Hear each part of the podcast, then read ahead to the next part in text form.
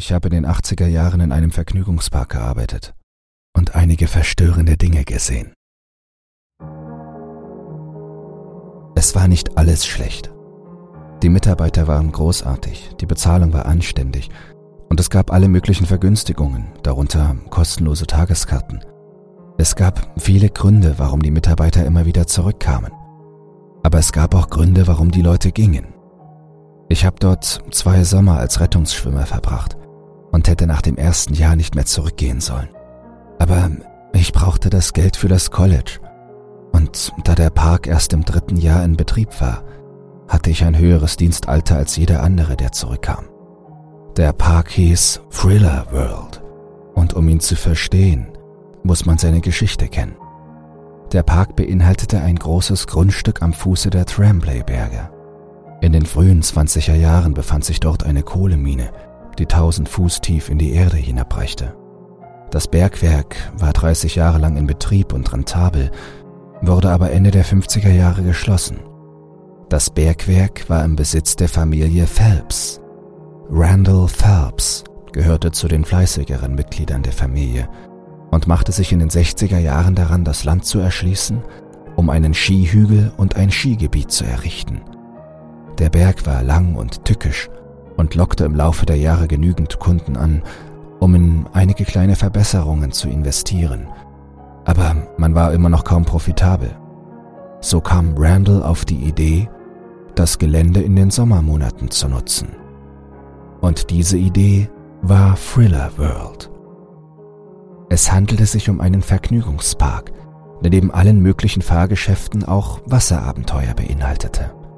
Es gab ein abgefahrenes Wellenbad, einen künstlichen Fluss mit Stromschnellen und heftigen Strömungen, der den gesamten Park umrundete. Es gab Rutschen, die durch unterschiedlich lange Röhren an der Seite des Berges hinunterliefen und in ein großes Becken in der Mitte des Parks mündeten. Es gab eine riesige Looping-Achterbahn, Autoscooter, eines dieser Pendelschiffe, ein sich schnell bewegendes Riesenrad, ein Katapult für Menschen mit einem riesigen Sicherheitsnetz, einen Teacup-Spinner, ein Karussell, ein großes Spukhaus. Es gab Schieß- und Wurfstände, Los- und Essensverkäufer. Es gab sogar eine Seilrutsche über den gesamten Park, die ständig in der Mitte stecken blieb. Und dann war da noch die Attraktion, die Randalls Fantasie anregte, das Ganze zu erschaffen. Sie hieß Thrill Racer und war ein Rennen von der Spitze des Berges bis ganz nach unten – im Grunde schnallte man sich auf einen motorlosen, leichten Autoscooter, der mit fadenscheinigen Handbremsen ausgestattet war, mit denen man versuchen konnte, die Geschwindigkeit zu verringern. Ansonsten wurde die Geschwindigkeit ausschließlich durch die Schwerkraft bestimmt, die durch das steile Gefälle an der Bergseite ausgelöst wurde. Der Weg des Thrill Racers führte nicht gerade nach unten, sondern im Zickzack um Kurven, die durch große Felsen mit aufgemalten Pfeilen markiert waren. Die Fahrt nach unten dauerte im Durchschnitt knapp drei Minuten, aber einige der Mitarbeiter blieben noch nach Feierabend und versuchten Rekorde aufzustellen. Hier habe ich zum ersten Mal den Tod in der Thriller-Welt erlebt. Es war mein erster Sommer und meine zweite volle Woche, in der ich dort als Rettungsschwimmer arbeitete. Ich hatte zwei Kinder vor dem Ertrinken im Wellenbad gerettet und stand unter Schock. Davis einer der älteren Rettungsschwimmer, der mich von Anfang an betreut hatte, erzählte mir alle möglichen Geschichten über den vergangenen Sommer und die Verletzungen und Todesfälle, die er im ersten Betriebsjahr des Parks miterlebt hatte. Ich glaube, die Geschichten sollten mir Trost spenden. Davis sagte, dass es auf Folgendes hinauslief. Dieser Ort war kein Picknick. Er war gefährlich und Leute, die dazu nicht bereit waren, zogen Probleme auf sich. Bei den Unfällen handelt es sich fast immer um Kunden, die die Regeln nicht beachteten. Gelegentlich gab es auch einen ungewöhnlichen Unfall. Und dann, sehr selten, eine Fehlfunktion des Fahrgeschäfts. Aber er betonte immer wieder, dass Thriller World kein Volksfest sei. Es war ein Ort, an dem man seine Augen und Ohren offen halten musste. Und es gab einen Grund, warum Thriller World bei seinen Mitarbeitern einen blutgetränkten Spitznamen hatte. Killer World. Irgendwie fühlte ich mich besser, weil ich wusste, dass andere zwar wussten, was vor sich ging, aber nicht beunruhigt waren. Und Davis hatte diesen jugendlichen, unbesiegbaren Charme, der auf alle ansteckend wirkte, die ihn nicht kannten. So wie ich. Ich habe mich mit einigen der Mädchen, die in den Spielzelten arbeiteten, betrunken. Wir haben zugesehen, wie mehrere Mitarbeiter des Betriebs- und Wartungspersonals des Parks mit vier Rettungsschwimmern auf Go-Karts den Berg hinunterfuhren. Davis war einer der Rettungsschwimmer. Die Wartungsmitarbeiter brachten eine Kiste mit Leuchtraketen mit und jedes der Go-Karts wurde mit einer solchen an der hinteren Stoßstange ausgestattet. Eine der Rettungsschwimmerinnen, Kara, ging mit einem Schal auf die Spitze des Hügels, um das Countdown-Mädchen zu sein. Als Kara auf die Plätze sagte, hielten alle ihre Fackeln bereit. Als sie fertig sagte, zündeten alle ihre Fackeln. Dann schrie Kara so laut los, dass es den Abhang hinunter zu uns am Fuße des Berges hallte. Wir sahen zu, wie die Rennfahrer losfuhren. Ihre roten Fackeln sprühten und leuchteten, während die Go-Karts um die Kurven und über die Geraden rasten. Es war aufregend, in der Gruppe zu sein, während wir alle die verschiedenen Fahrer und Teams anfeuerten. Einige der Karts zogen davon, wobei eines weit vor den anderen lag. Der Führende fuhr hart in die Kurven und schien die Bremsen überhaupt nicht zu benutzen. Dann verlor er die Kontrolle. Das Go-Kart fuhr zu scharf in die Kurve, überschlug sich und der Fahrer prallte mit dem Kopf gegen einen großen Felsen und stürzte den Berg hinunter. Schreie ertönten, als das Go-Kart, beleuchtet von der roten Fackel, in die Luft geschleudert wurde, bevor es in die Tiefe fiel, sich drehte und den ganzen Weg bis zum Fuß des Berges hinabstürzte.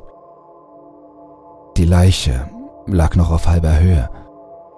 Alle, die zusahen, rannten die Seite des Berges hinauf.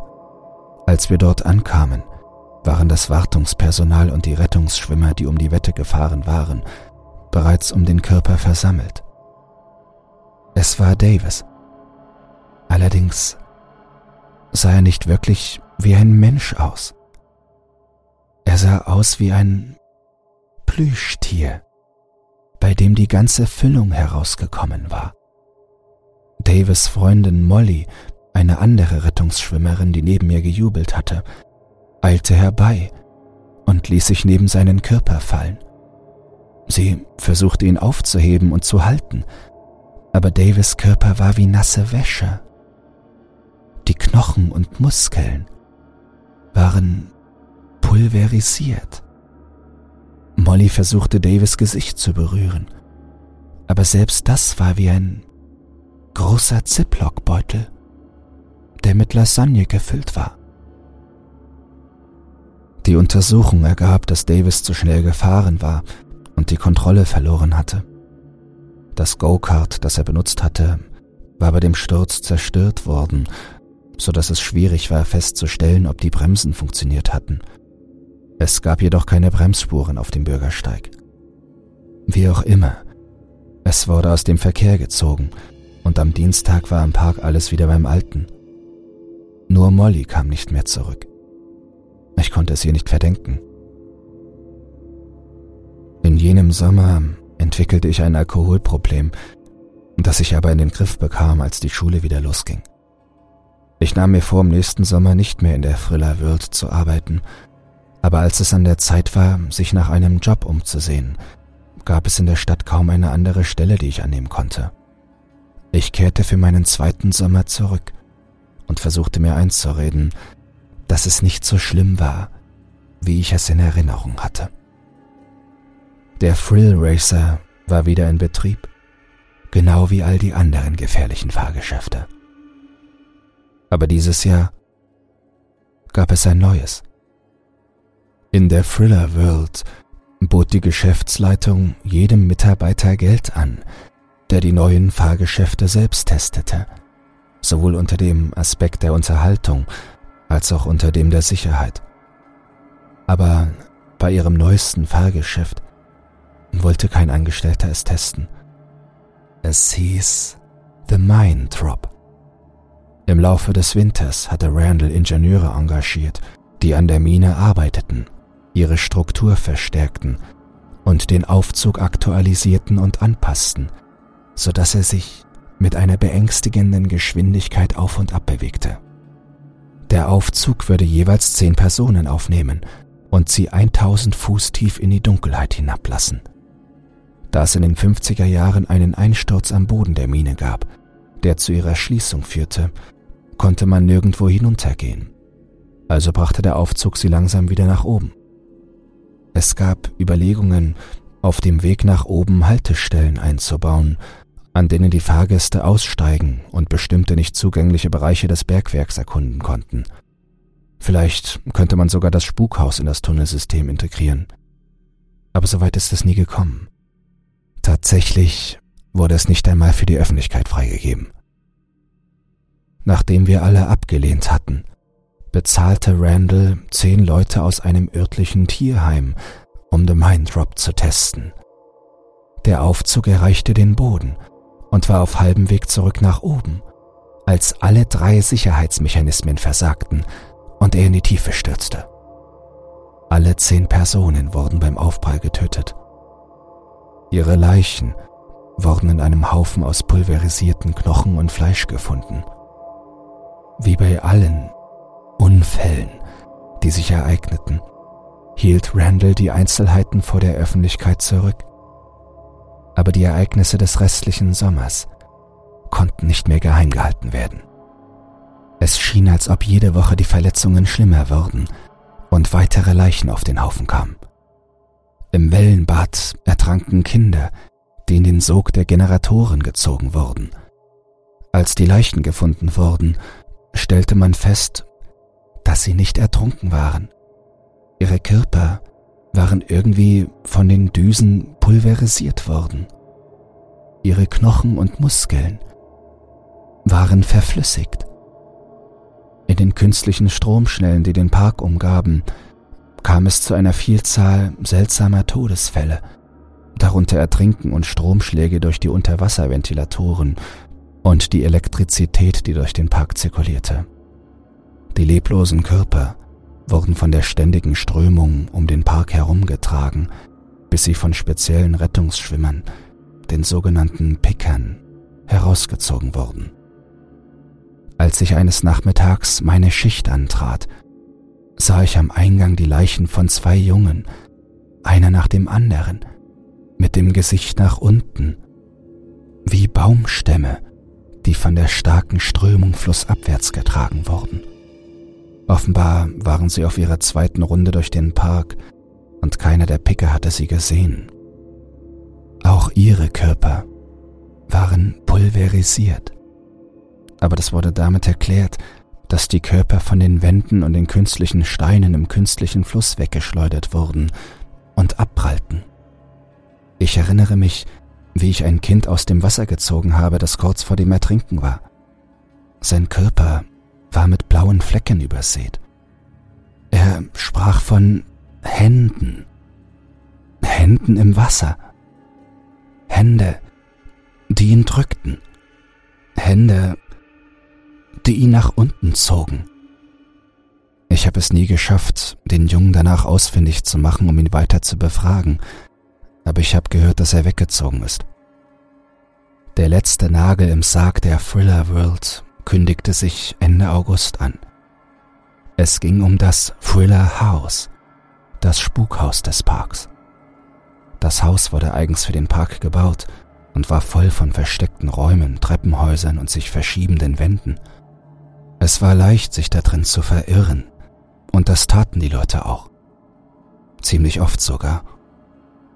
Tatsächlich war es die Attraktion, die bei den Besuchern die meisten Probleme zu verursachen schien.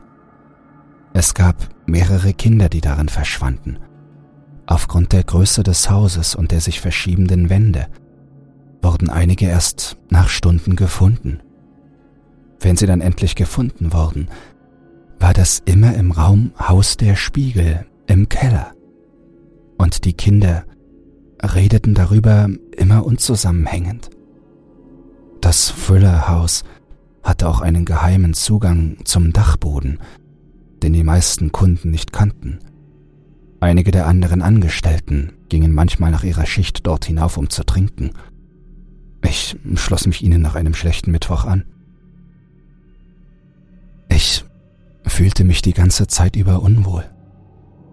Der Raum war riesig und wir waren nur zu sechst, aber es fühlte sich an, als wäre der Raum mit atmenden Körpern einen lasteten. Niemand sonst schien es zu bemerken, aber ich konnte das Gefühl nicht abschütteln. Dann fiel der Strom aus und wir hatten einen Grund, die Nacht zu beenden. Die Villa knarrte wie ein altes Haus, auch wenn sie nicht so aussah. Als wir das Haus verließen, bewegten sich die Wände auf uns zu, die zu den Außentüren führten, was uns in den furchterregenden Keller brachte in dessen Dunkelheit wir eine halbe Stunde lang umherirrten. Von den Wänden und der Decke baumelten allerlei gruselige Statuen und Requisiten. Wir dachten, wir würden die ganze Nacht dort unten verbringen. Aber schließlich fand ich eine versteckte Tür, die in den ersten Stock führte. Wir stiegen aus und jeder ging seiner Wege. Erst am nächsten Tag bei der Arbeit erfuhren wir, dass eine jüngere Rettungsschwimmerin namens Jill gestern Abend nach ihrer Schicht nicht nach Hause gekommen war. Sie war eine derjenigen, die mit uns auf dem Dachboden getrunken hatte. Wir versuchten uns zu erinnern und stellten fest, dass sie nicht mit uns aus dem Keller gekommen war. Keiner von uns hatte sie gesehen, nachdem wir den Dachboden verlassen hatten. Wir beschlossen, unseren Vorgesetzten zu erzählen, was wir wussten aber wir bekamen nie die Gelegenheit dazu. Während wir uns trafen, um zu besprechen, was passiert war, war ein Vater mit seiner Familie in das Friller Haus gegangen und hatte den Weg auf den Dachboden entdeckt. Auf dem Dachboden brachen mehrere Dielen und die vierköpfige Familie stürzte hindurch.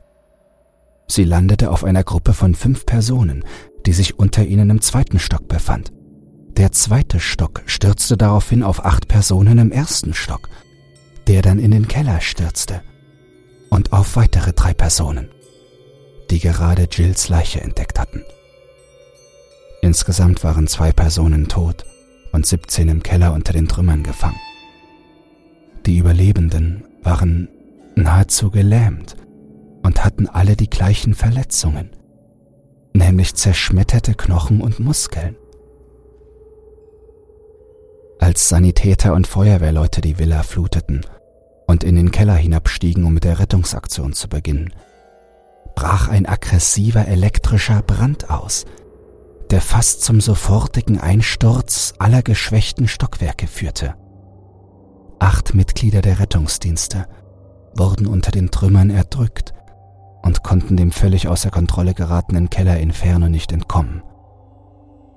Ich habe nach dieser Schicht gekündigt und der Park wurde nie wieder geöffnet. Als ob das Thriller House nicht schon genug wäre, häuften sich im Laufe des Sommers Dutzende weitere Klagen und eine bundesweite Untersuchung war im Gange. Die Familie Phelps verkaufte das Grundstück, um die Klagen zu begleichen. Und soweit ich weiß, wurde nie jemand strafrechtlich belangt oder ins Gefängnis gesteckt. Einige Familien der Opfer erhielten Entschädigungen, aber das war's auch schon. Die meisten Menschen glauben, dass es sich bei den Ereignissen in der Thriller World um Fahrlässigkeit und Kosteneinsparungen handelte.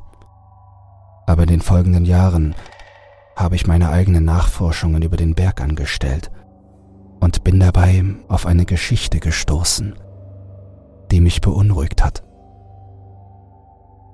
In dem Skigebiet gab es im Winter ähnliche seltsame und beunruhigende Verletzungen und Todesfälle wie in Thriller World. Es gab Stromschläge an den Skiliften, bei denen mehrere Fahrer und auch die Betreiber ums Leben kamen. Es gab weitere Stromschläge, die meisten davon in den Whirlpools in den privaten Ferienwohnungen.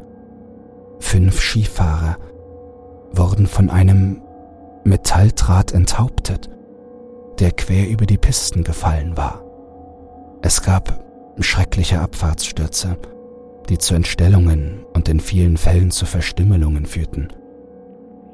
Irgendwie hatten alle Leichen ein bestimmtes Merkmal gemeinsam. Sie waren pulverisiert. Also forschte ich weiter und begann Antworten zu finden. Als die Mine in den 50er Jahren geschlossen wurde, geschah dies aufgrund eines Bergarbeiterstreiks. Der Streik wurde von zwölf Männern angeführt, die ständig mit der Familie Phelps im Streit lagen, weil sie die Mitgliedschaft in der Gewerkschaft forderten. Einzelheiten sind nicht bekannt, aber es sollte ein nächtliches Treffen zwischen den Bergleuten und der Familie Phelps in den Minen stattfinden. Doch es gab einen Einsturz. Alle zwölf Vertreter der Bergleute wurden getötet. Keiner der Phelps-Familie hatte sich auf den Weg gemacht, sie zu treffen. Die Leichen der Bergleute wurden schließlich gefunden, aber die Ermittlungen wurden aufgrund der Beziehungen der Familie Phelps zu den örtlichen und staatlichen Behörden zunächst verzögert und dann eingestellt. Die Leichen der Bergleute sollen alle gleich gewesen sein. Pulverisiert.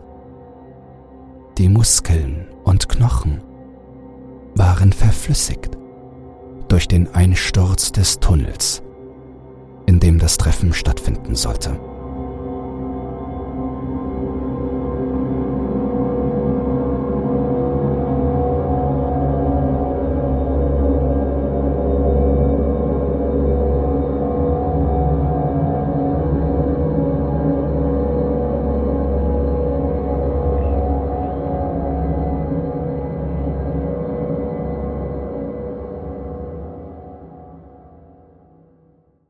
Gute Neuigkeiten. Creepypasta zum Einschlafen ist für den Publikumspreis beim Deutschen Podcastpreis nominiert. Wenn du meine Arbeit zu schätzen weißt und mit nur zwei Klicks an der positiven Entwicklung des Podcasts beteiligt sein willst, dann würde es mich sehr freuen, wenn du für mich abstimmen würdest. In den Show Notes findest du einen Link zur Abstimmung.